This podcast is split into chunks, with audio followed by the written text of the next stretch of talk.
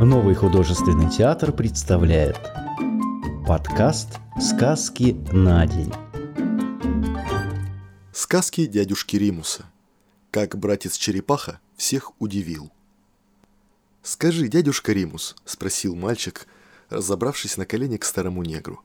«Правда, братец-кролик был хитрее всех, хитрее братца-волка и братца-опоссума и старого лиса?»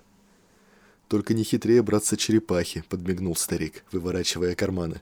«Сперва один, потом другой, чтобы набрать табачных крошек для своей трубки». «Потому что самым хитрым из всех был братец-черепаха». Старик набил свою трубку и закурил. «Вот послушай, сынок», — сказал он. «Послушай, как хитер был маленький братец-черепаха. Вздумалось как-то матушке Медоус с девчонками варить леденцы» и столько соседей собралось на их приглашение, что патоку пришлось налить в большой котел, а огонь развести во дворе. Медведь помогал матушке Медоус таскать дрова, лис смотрел за огнем, волк собак отгонял, кролик тарелки смазывал маслом, чтобы леденцы к ним не пристали, а братец Черепаха вскарабкался на кресло и обещал присматривать, чтобы патока не убежала через край. Сидели они все вместе и друг дружку не обижали – потому что заведено было у матушки Медоус. Кто придет, оставляет все раздоры за дверью. Сидят они, болтают, а патока уже пенится и понемножку клокочет. И каждый стал хвалиться собой. Кролик говорит, дескать, он всех быстрее, а черепаха-знай покачивается в кресле, да посматривает на патоку. Лис говорит, он всех хитрей, а черепаха-знай покачивается в кресле. Волк говорит, он самый свирепый, а черепаха, знай, покачивается и покачивается в кресле.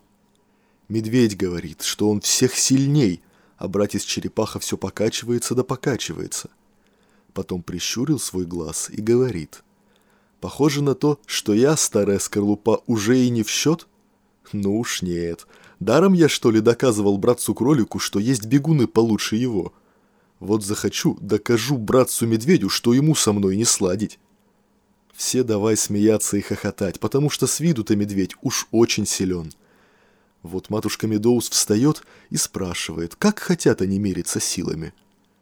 «Дайте мне крепкую веревку», — сказал братец Черепаха. «Я уйду под воду, а братец-медведь пусть попробует меня вытащить оттуда». Все опять хохотать, а медведь встает и говорит. «Веревки-то у нас и нет». «На», — говорит братец Черепаха, — «селенки тоже» а сам покачивается и покачивается в кресле, да посматривает, как кипит и клокочет патока. В конце концов, матушка Медоус сказала, что так и быть, одолжит им свою бельевую веревку, пока леденцы остынут в тарелках, они могут пойти к пруду. Братец Черепаха всего-то был с ладонь, так что очень смешно было слушать, как он хвалится, что перетянет братца-медведя. Все отправились к пруду. Братец Черепаха выбрал местечко по вкусу, взял один конец веревки и другой протянул медведю. «Итак, леди и джентльмены», — сказал он, — «вы все с братцем-медведем идите вон в тот лесок, а я останусь здесь. Как я крикну, пусть братец-медведь тянет. И вы все беритесь за тот конец, а с этим я и в одиночку управлюсь». Все ушли. Братец Черепаха остался у пруда один — Тут он нырнул на дно и привязал веревку крепко-накрепко к большущей коряге, торчащей из дна. Потом поднялся и крикнул «Тащи!». Обмотал братец-медведь веревку вокруг руки, подмигнул девочкам, да как, дернет. Только братец-черепаха не поддался. Взял медведь веревку двумя руками, да как, рванет! А тот опять не поддается. Тогда обернулся медведь и перекинул веревку через плечо. Собрался было пойти прочь вместе с братцем-черепахой. Да не тут-то было. Братец-черепаха опять не с места. Братец-волк не утерпел, стал помогать братцу-медведю. Да толку в этом было мало. Все они взялись за веревку и ну надсаживаться, а братец-черепаха кричит. «Эй, вы там, почему так плохо тянете?» Увидел братец-черепаха, что они бросили тащить. Нырнул и отвязал веревку. Пока они подошли к пруду, он уж сидит на бережку, как ни в чем не бывало. «Последний раз, как ты дернул, чуть не одолел меня», — говорит братец-черепаха. «Очень ты силен, братец-медведь, но я все-таки посильнее буду».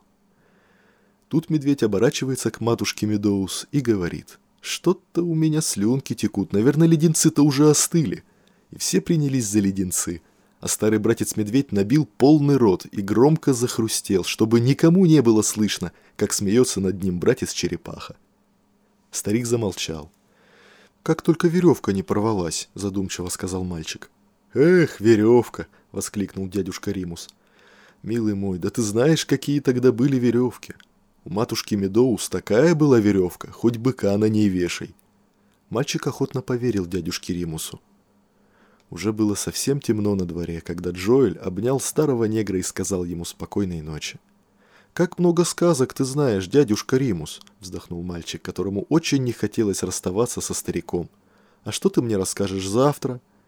Дядюшка Римус лукаво улыбнулся. «Вот уж не знаю, сынок. Может быть, я расскажу тебе, как братец-кролик напугал своих соседей. Или про то, как братец-лис поймал матушку-лошадь или про то, как медвежонок нянчил маленьких крокодилов. Много есть сказок на свете. А теперь беги, дружок. Пусть тебе снятся хорошие-хорошие сны. Другие выпуски подкаста ищите в популярных библиотеках подкастов по поисковому запросу «Сказки на день», а также в социальных сетях в группах Нового художественного театра, где найдете еще много чего интересного.